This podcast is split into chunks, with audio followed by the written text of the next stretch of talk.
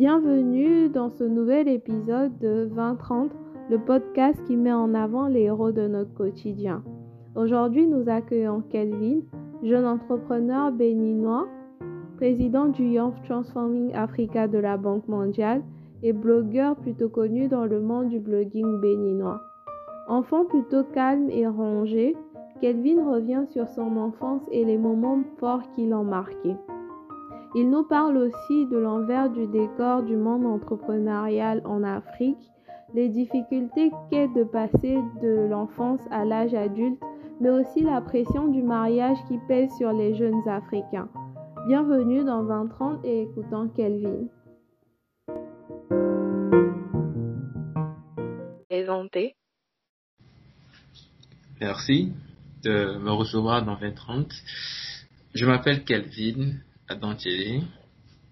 Je suis béninois, né, né au Bénin. Euh, J'ai 23 ans. Est-ce que je dois dire quelque chose d'autre? Je ne sais pas.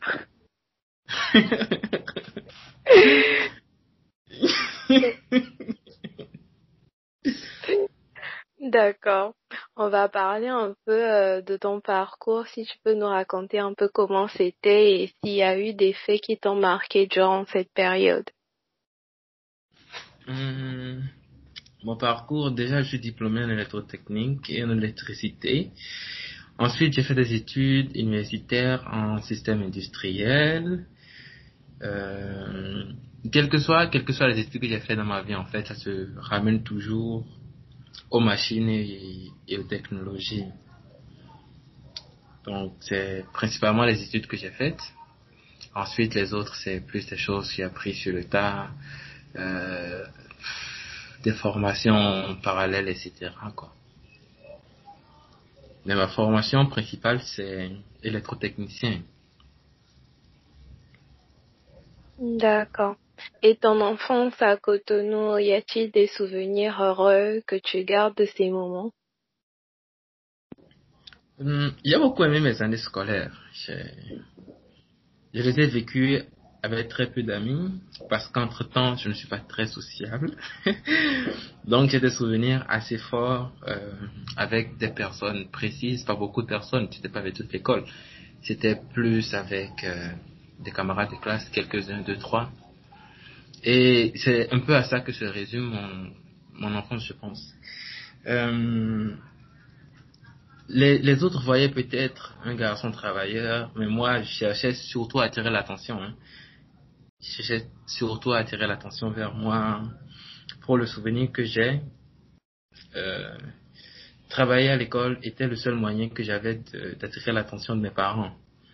Et puis, j'avais trop peur de, de la chicotte pour faire des bêtises, donc je me souviens bien que j'avais des amis, filles, qui voulaient bien traîner avec moi parce que j'étais travailleur. Donc, pourquoi ne pas en profiter si travailler me permettait d'avoir un certain, euh, j'appelle ça privilège, avoir des amis, des personnes qui, qui, veulent, qui veulent bien traîner avec toi et tout. Donc, pourquoi dire non, quoi? Donc, j'ai une enfance pl- plutôt tranquille. Je, suis deuxième enfant de, d'une fratrie de cinq, dont une fille. Et c'était plutôt calme. Il n'y avait pas de, de tapage, il n'y avait pas de, de choses extraordinaires. C'est vraiment le, le cliché de la famille modeste type au Bénin, quoi. Vraiment le cliché. D'accord. Et comment était ton, ton éducation familiale? Comment tu l'as vécue L'éducation que tes parents t'ont donnée? Euh, je dois dire que je dois avouer que j'ai reçu une très bonne éducation. C'était une éducation euh, axée sur le travail, c'était que ça. Ok. On n'avait pas, c'est tardivement. Ma sœur, elle est l'avant-dernière de, de la famille, donc elle est venue tardivement. Donc, très tôt, on nous a inculqué que il fallait faire les travaux domestiques, de toute façon, qu'elle le faire à votre place. Donc, et moi, très petit, moi, j'ai pris le goût au ménage. Jusqu'à maintenant, j'adore faire le ménage. Même si certaines personnes trouvent ça bizarre, j'adore vraiment faire le ménage, la vaisselle, la lessive, tout ça, c'est mon kiff, vraiment. Donc, euh, c'était d'un côté l'école, on ne traînait pas beaucoup avec les gens du quartier, à part un seul voisin qui était nos, cousins. Donc, c'était le seul avec qui on traînait. On n'avait pas d'amis qui venaient à la maison. Euh, on jouait très peu au football parce qu'on n'y trouvait pas vraiment d'intérêt aussi. Donc, c'était école, maison, église, école, maison, église. Et ma famille, elle est très catholique, donc euh, où est-ce que tu veux aller d'autre si ce n'est pas de à l'église ou à l'école ou à la catéchèse peut-être? Après, vu qu'on est une famille très modeste et tout, il n'y avait pas vraiment de sortie en famille, etc. Les seules fêtes, c'était, on attendait trois ans, le temps de, faire la catéchèse et puis quand tu es communié, on, te fait une fête normale. Donc, vu qu'on est des frères qui se suivent, bon, euh, moi, mon grand frère, il fait son, il fait sa première communion. Ensuite, l'année qui suit, moi, je fais ma première communion. L'année qui suit, mon petit frère fait son, sa première communion. Et tout, tu vois, c'est clairement le, cliché de pour fêter, il faut attendre les, les, premières communions, en fait. Donc, c'était ça pendant... Au moins, on a eu cette période-là, trois années où c'était vraiment de suite. Et euh, c'était calme, c'était comme comme le disent les gens, c'était posé, c'était vraiment posé. Et un souvenir marquant, non, les souvenirs marquants que, que j'ai de, de mon enfance, c'était je pense au CI ou au CP. Je sais pas si vous avez le même référentiel. en fait, on n'a pas les mêmes références. Du coup, CI, c'est quoi? euh, le cours le cours d'initiation, c'est juste après la maternelle, la première année là. Ah d'accord, chez nous c'est CP. Ah, mais nous on a le CP aussi, c'est le cours préparatoire, on a le CI, le CP. Euh, ok, donc ça doit être le CE. Ouais. d'accord. Donc tu es en CI. Ouais, quand j'étais en CI, j'ai harcelé mon père pendant des mois pour qu'il m'achète un vélo. Et il l'a finalement fait quand j'ai été premier de ma classe. C'était au CI ou au CP, je sais plus. C'était un vélo blanc. Je l'ai gardé jusqu'à mes 18 ans, je crois. Le petit vélo, là. J'y tenais tellement. C'était, je, je le montrais à tout le monde, c'était mon vélo, et puis c'était, c'était mon trophée, tu vois. et c'est de loin le, le souvenir le plus heureux que j'ai. Après, mon deuxième souvenir, c'était en 2012. Je devais être en cinquième, quelque chose comme ça. J'ai, fait un concours là. Euh, et après les différentes sélections, présélections, présélections, sélections et tout, il s'est fait que, bon, pas il s'est fait, j'ai travaillé et puis j'ai été le premier du Bénin. Donc, ils m'ont donné un vélo encore. Et c'était mon, mon, mon deuxième vélo. Malheureusement, ce vélo-là, je n'ai pas pu le garder, j'ai même pas fait deux ans, non. La première année, en fait, j'étais parti rendre, euh, visite à, une le, et le vélo, en fait, je l'ai cassé. Parce que je pense, je devais, je voulais faire une cascade là, et puis le guidon, il est parti en l'air, quelque chose comme ça. Donc, très mauvais souvenir. Quoique, le souvenir de, du fait d'avoir gagné le vélo, ce genre de choses, c'est de loin, quand j'y pense, mon deuxième plus grand souvenir, je vais dire. Et surtout, c'est un peu à ce moment-là que j'ai vu la fierté. Avant ça, j'étais plus, je savais pas ce que c'était la fierté. Genre, voir la fierté dans les yeux de mes parents, ce genre de choses, etc. je savais pas ce que c'était parce que j'étais un enfant et tout. Mais gagner ce vélo-là, déjà, avec, c'était, on était parti en, euh, en colonie de vacances et tout, parce que ça s'est fait là-bas. La sélection finale s'est fait là, faite là-bas avec les autres concurrents là. Et à la fin, j'ai gagné. C'était la première fois, bon, c'était la seule fois d'ailleurs, hein, où mes amis en fait, ils m'ont porté en triomphe, ils m'ont soulevé. Ça a été la fête dans le camp toute la soirée, etc., etc., etc., etc. Donc, euh, c'est ça aussi, c'est, c'est un très bon souvenir. Je, je m'en souviens et c'est le seul rapport assez proche que j'ai avec le, la fierté générale. Avant ça, c'était plus mes parents qui sont fiers de moi, qui me disent, ok, on est fiers de toi, ce genre de choses. Mais même le quartier, après que je sois revenu à la maison, je traînais avec le, le vélo et tout, tout le monde criait dans le quartier, etc. J'étais limite un héros qui revenait de guerre, quoi. Vraiment bon, bien, pardon. Et je parle déjà trop, hein. ok. Euh, je voulais savoir aujourd'hui, tu es dans le monde de l'entrepreneuriat. Mhm. Comment tu t'es retrouvé dedans? Est-ce un choix ou plutôt une contrainte qui t'a conduit là-dedans? Une contrainte, directe. Une contrainte.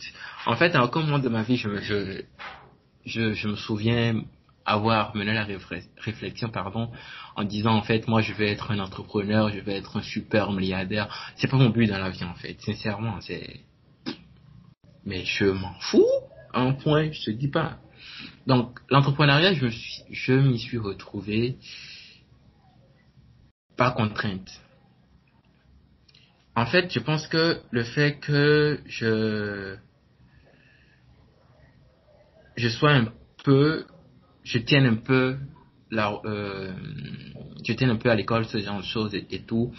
Ça, il y a un certain crédit confiance que les gens m'accordaient et un moment donné, ils se sont dit, ben, toi, tu ne parles tout le temps de tes robots, là, tu ne parles tout le temps de ta technologie et tout. Si on te remet de l'argent, est-ce que tu penses que tu pourrais développer un truc? J'ai dit, ouais, je pense que je pourrais le faire. Bien sûr, je pourrais le faire et tout. C'est comme ça que c'est parti. Donc, je, voulait principalement tenir. Euh, je n'aime pas avoir le goût de la défaite. Donc, de fil en aiguille, voilà, il s'est fait que j'ai commencé à piloter des projets qui plus tard sont devenus des entreprises et tout, tu vois. Donc, c'est après que les gens, en voulant me décrire, peut-être disent entrepreneur, mais pendant deux ans, moi j'ai dit non, je suis pas entrepreneur parce que je ne m'identifie pas comme un entrepreneur. Moi, j'adore euh, la technologie, c'est tout. Donc, l'entrepreneuriat, c'est trop, trop grand pour moi. Donc voilà, par bon, pas, pas, pas par hasard, mais purement par contrainte, parce que je voulais bien faire ce que je faisais et tout, et voilà, je suis devenu entrepreneur.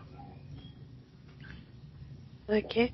Entre autres, l'entrepreneuriat, tu es un blogueur. Tu as même été aux États-Unis euh, à cause de ça. Et d'où est partie cette envie de bloguer, de partager euh, tes pensées sur la toile? C'est parti d'où euh, cette envie-là? Je l'envie de bloguer est, née, je pense, en 2017.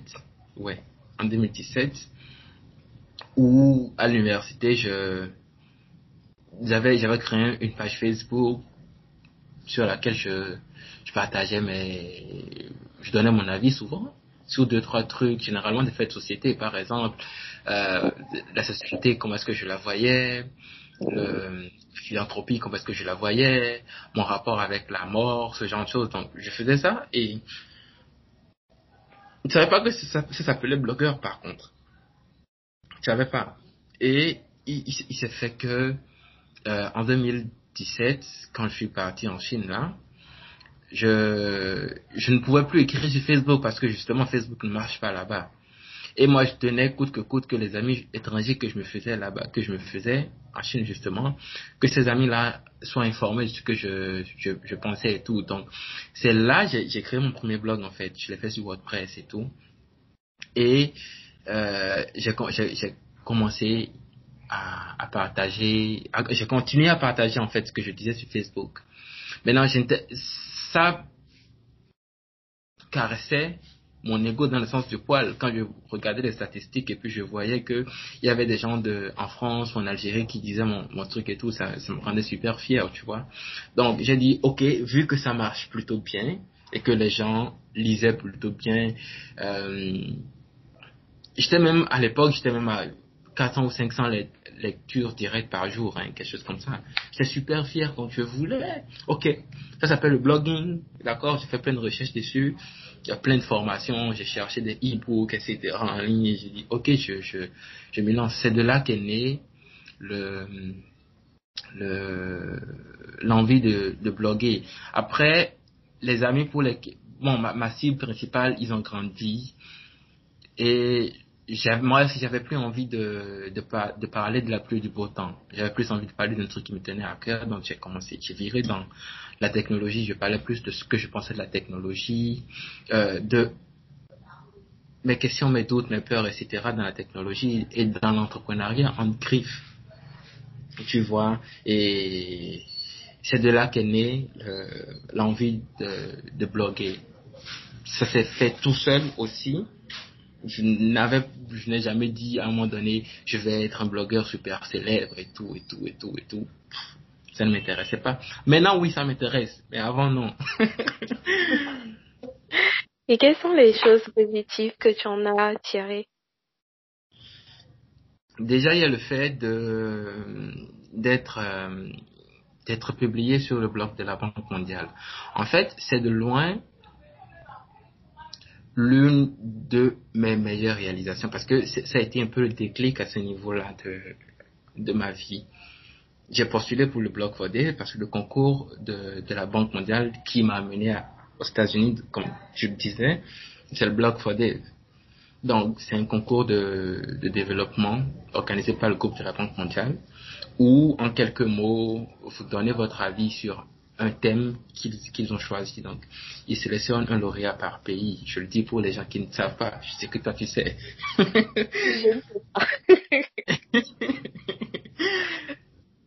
Donc, euh, le fait d'avoir reçu le, le mail final de, de la représentante résidente de la Banque mondiale dans mon pays me disant que je suis, enfin, bon, je suis, je suis le lauréat du blog for dev au Bénin et tout.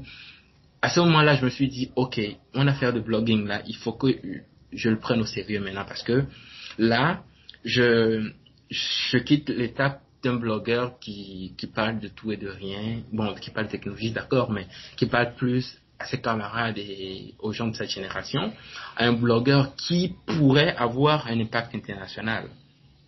Tu vois? Donc c'est, l'une des choses les plus merveilleuses qui me sont arrivées parce que déjà, être blogueur pour la Banque mondiale, ok. La Banque mondiale, ce n'est pas la boutique à côté, hein. Ce n'est pas une banque locale de ton, de ton pays ou de ton quartier non plus. C'est, c'est World Bank, quoi. Donc, euh, je, ma tête a grossi un peu. Et je, quelques, quelques semaines plus tard, j'ai pris le truc au sérieux. Je me suis dit, ben là, écoute, il faut que tu commences à faire du sérieux. Et là, j'ai commencé à peaufiner mon, mon profil et tout. Et après, j'ai été aux États-Unis, j'ai rencontré des personnes exceptionnelles. En fait, le, tout est parti du Block for déjà. Bon, théoriquement, tout est parti de la Chine. Mais le grand déclic s'est fait avec le blog Fodé où j'ai rencontré plein de personnes. Il y avait des, les lauréats des autres pays qui m'impressionnaient de ouf, qui me donnaient le, le mal du sommeil. Je n'arrivais plus à dormir parce que je me dis... Pardon? Je connais cette sensation. voilà. Donc, je, je me suis dit, mais ils ont mon âge. C'est comme, c'est, c'est comme un soir, je, discutais avec une lauréate, la lauréate de, de la Tanzanie, et je, je lui parlais de, de mon aventure chinoise là, et elle aussi, elle me parlait de ce que, on se présentait en fait. Et elle m'a dit, ouais, j'ai 22 ans, on avait le même âge. J'ai 22 ans et j'ai une organisation qui, qui parle des menstrues et tout, qui sensibilise sur les menstrues et la santé euh, l'hygiène féminine et tout. Je dis, ok, cool et tout. Et là, elle m'a montré en fait une photo où elle était avec la reine d'Angleterre. Et je me suis dit, wow, attends, mais la meuf, elle a mon âge. Et elle a déjà rencontré la reine d'Angleterre. Et son organisation a été primée par la reine d'Angleterre. Donc, en fait, je n'avais plus aucune excuse pour dormir. Et je pense que depuis ce jour-là, et elle n'était pas la seule. En fait, c'était que des profils vraiment exceptionnels, que ce soit Rabiato, que ce soit Freddy, que ce soit, enfin, tout le monde, sans exception. J'étais bluffé, je me dis, mais en fait, c'est juste moi qui... J'avais l'impression que je faisais quelque chose d'intéressant avant. Oui, je faisais quelque chose d'intéressant, mais après, c'était pas suffisant parce que, voilà, des gens de mon âge et moins qui faisaient vraiment des choses exceptionnelles. Et puis, il faut maintenant que je mérite d'être dans leur réseau, en fait, tu vois. Et depuis ce jour-là, je j'ai accumulé les nuits blanches, ce genre de choses.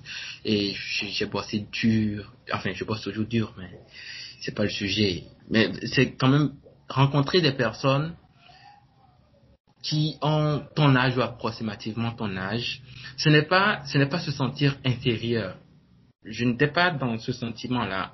J'étais plus dans le sentiment de, c'est des personnes, je m'identifie un peu à eux, en fait tu vois. C'est des personnes qui l'ont fait, qui, euh, je connais pas leur histoire, je sais pas comment ils y sont arrivés, mais après s'ils y sont, c'est que d'une manière ou d'une autre, c'est possible d'y être, quoi. Donc, il y a ça. Hein. et après, tout, tout ce qui a, qui, qui s'en est suivi, s'en est suivi, mais c'est parti de là, quoi. Voilà. J'ai répondu à ta question. Et bien plus. Ouais. Et euh, j'aimerais quand même revenir sur quelque chose. Tu es dans le milieu de l'entrepreneuriat. Aujourd'hui, euh, on vante beaucoup la liberté de quand tu es dans le milieu entrepreneurial, la liberté. Certains euh, le vantent aussi comme avoir une vie facile, de l'argent facile aussi. Mais j'aimerais vraiment que tu parles euh, de l'autre facette de l'entrepreneuriat que les gens ne voient pas forcément. Oui. Déjà, je, ça, ça dépend du, du parcours. Il y a certaines personnes qui ont la chance d'être soutenus ou qui ont la chance de rencontrer des personnes qui, qui sont des points focaux dans leur vie, en fait, dans leur vie d'entrepreneur, tu vois. Donc, ces personnes-là, c'est vraiment des cas isolés. Quand je prends, euh, par exemple, euh, euh l'exemple que les gens donnent souvent, voilà, c'est les géants du web, Facebook, Bill Gates et tout. Mais il faut pas oublier que ces gens-là, c'est des gens qui ont fait de grandes écoles. Harvard, le MIT, Princeton, ou je ne sais pas quoi, Stanford, etc. Mais pour quelqu'un qui a fait un collège d'enseignement général dans, dans son quartier là, qui n'espère même pas avoir des pavés un jour avant d'avoir 30 ans. Tu vois, on a un rapport assez différent de l'entrepreneuriat. L'entrepreneuriat, les gens le vendent à tort et à travers. C'est, c'est quelque chose d'intéressant, c'est quelque chose de, fabuleux, quelque chose de, c'est comme une flamme en fait. Et puis quand cette flamme d'entrepreneur, elle est en toi et tout, on sent que tu as une certaine euh, fièvre, etc., etc., etc. C'est bien, c'est beau. Mais après, je vais citer le, euh, une phrase que la directrice de l'agence de développement du numérique au Bénin a dit une fois. Elle a dit, l'entrepreneuriat c'est dur. Et les personnes qui vous disent que c'est facile et que c'est l'Eldorado en fait, elles vous ont menti, clairement. Et je n'ai jamais vu quelque chose d'aussi dur que l'entrepreneuriat en fait. C'est tellement plus facile d'être dans une entreprise et tout, d'avoir des ordres, euh, de recevoir des ordres d'un patron et tout, ou de diriger une équipe, c'est facile. Mais un entrepreneur, il est censé construire un business de A à Z. Donc, il enfile les nuits blanches. Il doit chercher l'argent, il doit chercher les partenaires, il doit puiser dans ses économies personnelles s'il le faut. Tu vois, donc, l'entrepreneuriat, c'est beau quand on réalise des chiffres d'affaires de, de, plusieurs millions ou, je sais pas, en fonction de, du de l'espérance de, chacun. Hein. Quand tu atteins ton but, c'est beau. Mais lorsque tu es sur le chemin, en fait, c'est dur, c'est dur, c'est dur. Et justement, dernièrement, je te, je te disais que j'étais tombé malade parce que c'était ça. Je, je le dis souvent, je n'ai pas le choix. Je suis obligé de, de bosser sur plusieurs fuseaux horaires parce que j'ai envie j'ai besoin de discuter avec les gens qui sont peut-être en Chine, qui doivent me livrer un produit, tu vois. Et je suis obligé de comprendre plusieurs langues aussi. Je suis obligé de, de, de faire des prestations à côté parce que je dois trouver l'argent pour payer ma connexion Internet. Entre-temps, je dois payer le loyer. Entre-temps, je dois me nourrir, je dois payer le carburant, je dois m'habiller, ce genre de choses. Donc, comment est-ce que, au vu de tout ça, je peux dire que l'entrepreneuriat, c'est, c'est, ce n'est que, c'est, l'arrivée qui est beau en fait. C'est l'arrivée qui est beau. Lorsque tu vois ta photo sur une couverture de, de Forbes magazine ou je ne sais pas de quel magazine euh, euh, connu et tout, tu te dis, on, on se dit, pas tu, on se dit, ah, mais cette personne en fait, elle est arrivée, hein, elle a fait quelque chose et tout, mais lorsque tu, tu souffrais peut-être pendant 50, 10 ans, 20 ans, personne personne n'était n'était informé et tu souffrais. Parfois on pleure en fait parce que voilà que tu as tout lâché pour te donner à cet entrepreneuriat. On t'a dit que c'était le rêve. Voilà que tu as tout laissé. Tu as dit euh, boulot niet. Tu as fait tu as fait chier. Excuse-moi pour le thème. Plusieurs recruteurs qui qui qui avaient besoin de toi et tout. Mais voilà que maintenant tu n'as tu, tu as fait six mois ou huit mois que tu as fait zéro franc de chiffre d'affaires et comment est-ce que tu tu gères alors que tu as des employés et tout. Tu es obligé de pleurer seul parce que être entrepreneur, excuse-moi, être entrepreneur et c'est dans la légalité, c'est dur. je dis ça, je dis rien. Mais c'est quoi le plus difficile pour toi euh, personnellement? Le plus difficile, c'est... Est-ce qu'il est qu y a le plus difficile déjà? Je pense que chaque partie de de, de ce travail-là, j'ai pas, j'ai plus envie de répéter entrepreneuriat en fait. Ce, cette partie de ce travail-là, chaque partie est, est difficile. Comment est-ce que pour quelqu'un qui a peut-être zéro expérience en entreprise, comment est-ce que tu peux diriger une équipe de 10 personnes, par exemple, qui constitue peut-être des développeurs? Et il faut savoir que les développeurs, ils ont leur style, leur style de vie. On ne peut pas les mettre sous une très grosse pression parce que tout ce qu'ils font, c'est l'intellect et tout. Ils doivent écrire des lignes de code, ce genre de choses. Comment est-ce que tu gères une équipe de ce genre Maintenant, ça fait un. C'est difficile ça déjà, parce que les personnes viennent avec leurs problèmes. Donc, toi, il faut que tu sois un bon manager, il faut que tu sois un bon leader, il faut que tu les, euh, les gères et les diriges correctement pour qu'ils se sentent épanouis dans le travail qu'ils font avec toi. Donc, ça, c'est difficile déjà. Ensuite, comment est-ce que tu fais pour mobiliser de, l'argent euh, auprès d'investisseurs? Parce que avoir une idée, c'est bien, c'est joli, c'est même joli, très joli sur un PowerPoint. Mais après, comment est-ce que tu tu convaincs des investisseurs d'investir dans, dans, euh, dans ton entreprise alors que des investisseurs ils veulent des garanties, ce genre de choses, etc., etc., etc. Il y a un, ça fait deux, pardon. Et troisièmement, comment est-ce que tu conduis l'idée à la réalisation? Je suppose par, je, je, je, donne un exemple par exemple, tu dis que tu as, tu as envie de faire une application mobile, tu en sais quelque chose. et ça fait une éternité que tu dis à tout le monde que tu vas faire une application mobile et tout. Et il faut déjà que tu gères les développeurs. Et, eux, lorsque tu les gères correctement, tu dois donner de l'argent pour qu'on développe, qu'on achète des services, etc. Et maintenant, il faut gérer l'équipe de communication parce que tu n'es pas forcément bon vendeur. Donc, il faut prendre une équipe de communication, une équipe de marketing, eux, ils vont venir avec leurs contraintes, les, contenus du marché, etc., etc., etc. Et toi, tu, tu, tu avais dit à tout le monde, aux investisseurs et tout, que ton projet, en fait, il serait prêt dans six mois. Sixième mois, les gens écrivent toujours le, euh, les lignes, les lignes de code pour l'application. Comment est-ce que tu justifies ça? C'est, pas, idéalement, idéalement, l'application serait prête, mais après, il y a ce que le, le terrain commande, le terrain commande, quoi. Donc, il y a tous ces aspects qui sont assez compliqués de, dans cet entrepreneuriat et il faut avoir un certain prérequis dans ces différents domaines, la gestion d'équipe, la gestion financière, euh, euh, comment pitcher un projet, ce genre de choses. Il faut avoir un prérequis dedans avant de dire que oui, je suis entrepreneur ou je, je, je vends un produit ou un service, quoi, clairement. Euh, tu es au début de la vingtaine. Comment tu le vis?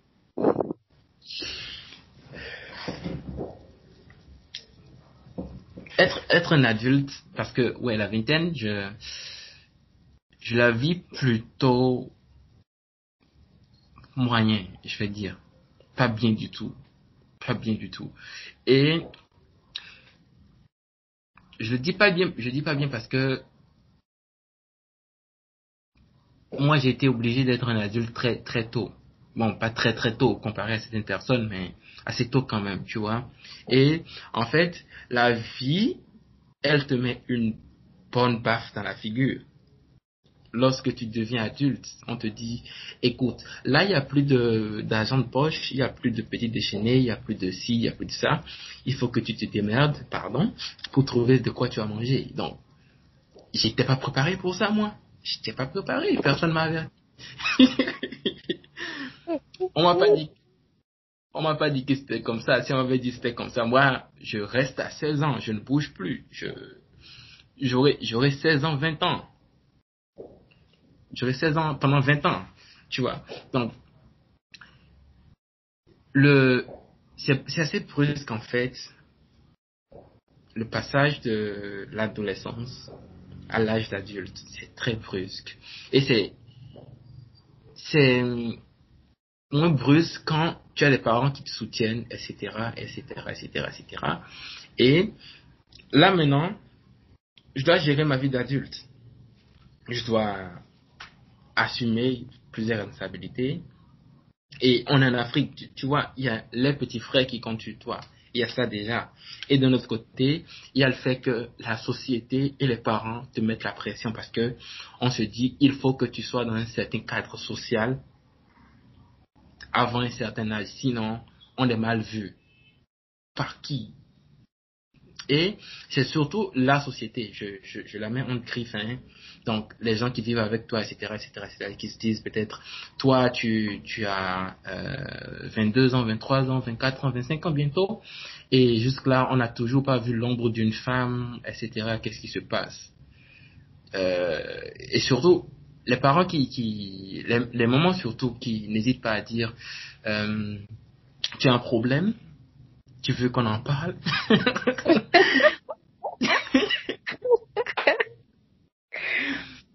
Alors que c'est peut-être toi qui clairement a du mal à gérer toute la pression que tu reçois parce que on te dit dans le même temps que tu dois trouver un boulot tu dois euh, faire des économies, tu dois prendre une parcelle, tu dois construire, enfin, ou, avoir au moins un appartement, tu dois avoir une copine et, et, et, une copine ou un copain, quand tu es une femme, tu as des charges. Parce qu'il faut leur offrir des cadeaux, c'est plus de personnes qui mangent du coup, donc il faut prendre. Ça demande plus de ressources, ce genre de choses. Donc, tu ne t'es pas préparé à ça parce que toi déjà, difficilement tu te gérais. Tu vois, et voilà qu'il y a une personne qui s'ajoute. Et le pire, c'est que les parents, enfin je dis ça, je, parle principalement pour ma mère, hein, elle va pas attendre que je lui présente une femme peut-être d'abord, avant de commencer à me demander des enfants. Parce qu'elle va te, elle, va te dire, ouais, écoute, il y a mon dos qui me gratte là, il faut que je, je mette mes petits enfants au dos. Alors que c'est les mêmes parents qui m'ont dit, tu ne te, on ne veut voir aucune fille ici avant que tu aies une licence. Ça, c'est paradoxal en fait. Euh, tout le long des études, on ne veut pas qu'un homme s'approche de toi et tu finis les études deux mois après, on te demande où est ton mari. Mais en deux mois, vous voulez quoi? Imaginer non plus. Euh, vraiment, en fin de compte, qu'est-ce que vous voulez? Parce que moi, je suis dépassé, je, je, je, je, ne sais plus. Et il y a, il y a un point qui est très, qui est très important. Disais justement la dernière fois, on a grandi dans une structure euh, familiale africaine hein, qui ne va pas faire des, thérapies de couple. Tu vois, nos parents ne ne vont pas forcément faire des thérapies de couple, etc. Et ça fait qu'ils ont des problèmes qu'ils essaient de gérer à leur manière. Et ces problèmes-là, en fait, nous sont transmis sous forme de traumatisme.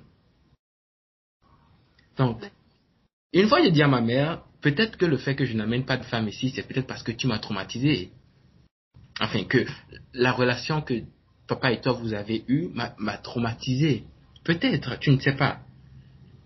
Et la société actuelle est tellement euh, dure, je, ne compare pas par rapport à la vie d'avant, hein, mais pour ceux qui ont la présence d'esprit de voir, de consulter un psy, ils savent parce que il y a le stress qui est là et toute cette pression, en fait, ça te donne, ça te, ça te fout dans une dépression terrible. Tu as du mal à, en sortir parce que justement, les parents n'ont pas forcément eu l'éducation euh, psychologique nécessaire euh, qu'il fallait pour te, te guider dans ce chemin-là. Donc, à moi, même ici, on te dit que voir psy, c'est que tu es fou. Donc, tu as peur d'aller voir psy, ce genre de choses.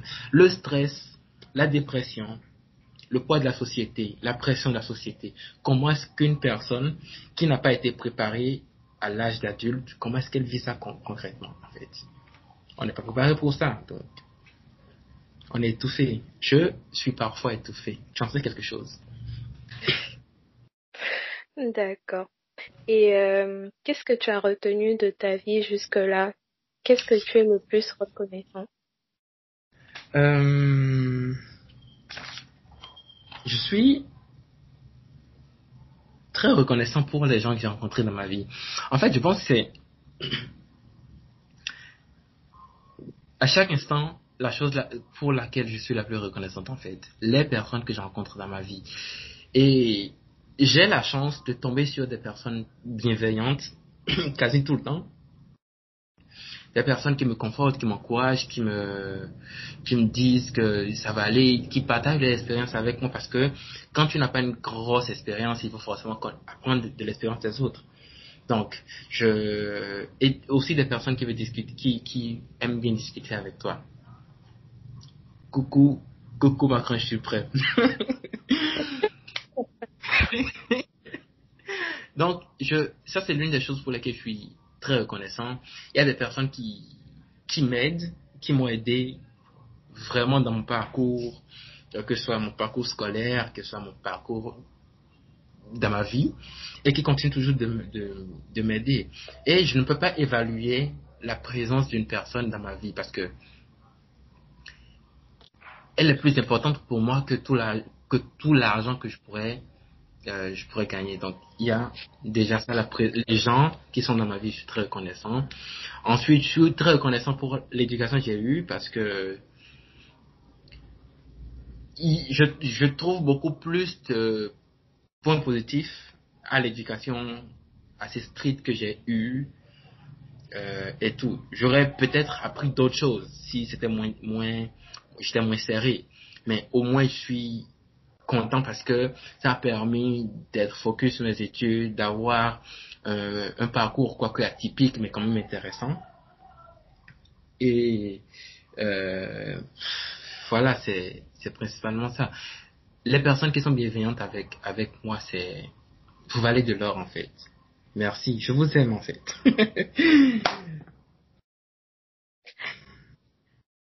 Qu'est-ce que tu aurais aimé savoir plus tôt dans la vie ou le chemin que tu aurais évité d'emprunter? Qu'est-ce que tu aurais aimé qu'on te dise plus tôt?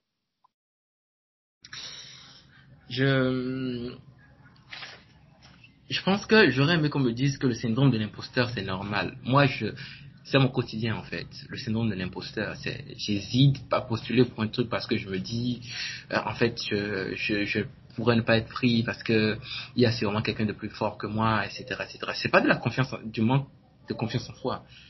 C'est, c'est, c'est subtil. C'est clairement un syndrome de l'imposteur qui me hante depuis des années. Donc, j'aurais aimé qu'on me dise ça depuis des années, que le syndrome de l'imposteur, c'est normal, que même les célébrités, même les personnes que je respecte le plus, euh, traversent ça et euh, il faut, il faut que je sois fort, il faut que je me dise, ok, mais après, si tu tentes rien, tu, tu ne sauras pas. Donc, autant se jeter dans la mare et, nager, quitte à, quitte à patauger. Il y a ça, déjà. Ensuite, il y a, je pense qu'on devrait normaliser les échecs. J'ai une pleure bleue, pardon, des, des échecs. J'aurais aimé qu'on me dise, par exemple, que échouer, c'est, c'est parfois bien.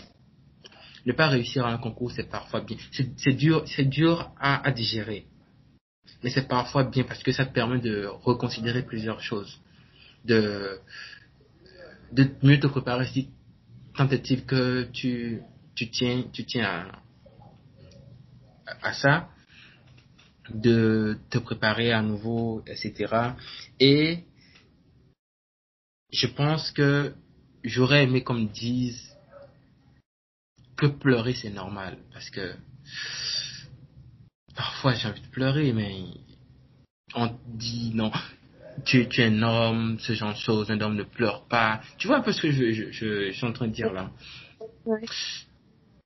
on a on a c'est on est un peu obligé parfois de jouer de jouer à l'homme alors que la situation la position qu'on devrait adopter dans certaines situations c'est clairement de se cacher de pleurer de pleurer toutes les larmes de son corps pour digérer certaines choses donc ça fait qu'on a plusieurs choses plusieurs traumatismes dans la tête on ne guérit pas les blessures les blessures pardon on ne guérit pas ces blessures et puis on, on vit, on vit avec elles, etc., etc. C'est pas. J'aurais aimé qu'on me dise ça, comme. Et puis il faudrait qu'on légalise, qu'on normalise, pardon, qu'on normalise le célibat. Le célibat c'est bien parfois. D'accord. On va veiller à ça. T'inquiète pas. Et puis être meilleur à l'école, ça suffit pas, hein, ça suffit pas. Je pendant longtemps, bon, je, je le suis toujours, je, suis super bon dans, dans, ce que je fais, etc., tu vois. Mais quand on te dit pas que il n'y a pas que ça dans la vie, tu te reposes sur ça en fait. Tu te dis, vu que ça marche bien pour moi à l'école, vu que je suis le premier, vu que j'ai plein de trophées, vu que j'ai plein de trucs et tout, ben, tout serait rose dans ma vie. C'est une arnaque, mais de ouf. Il faut qu'on arrête de, de, de les, de continuer à mentir les gens, encourager les gens dans leur, dans leurs mensonges, quoi. Il faut vraiment qu'on arrête. Voilà. Enfin, on arrive au terme de, de cette discussion. Est-ce que tu as un mot de la fin, une conclusion, un conseil? Tu peux aller en roue libre là. Ah, je peux aller en roue libre. Ouais. Bon, déjà, si vous êtes une entreprise euh, et que vous écoutez ce, ou je sais pas, vous travaillez dans une entreprise, vous écoutez ce, euh, ce podcast, ben, écoutez, je cherche du travail actuellement.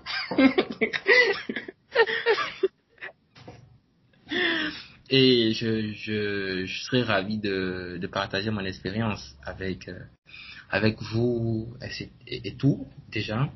Et il y a mon parcours qui témoigne bien de, de ce que je, je, j'ai fait. Je suis quand même assez fier de le dire. Il faut être fier de dire ça. J'ai eu un parcours atypique, mais c'est un beau parcours quand même. Et j'ai envie d'explorer de, de nouveaux horizons, en fait. De gérer de nouveaux projets, de, je suis à la quête de changement. Comme je l'ai dit au début, en fait, c'est pas amasser des milliards qui, qui, qui m'intéresse moi. Moi, j'aime les sensations fortes, j'aime euh, l'expérience en fait. Et puis j'aime surtout partager en fait ce que ce que j'aime faire, ma passion, ce genre de choses. Donc si vous écoutez, je pense que euh, euh, va mettre peut-être le lien le lien de mon site web ou le lien de, de mon email dans dans la description et tout et puis euh, on verra bien quoi.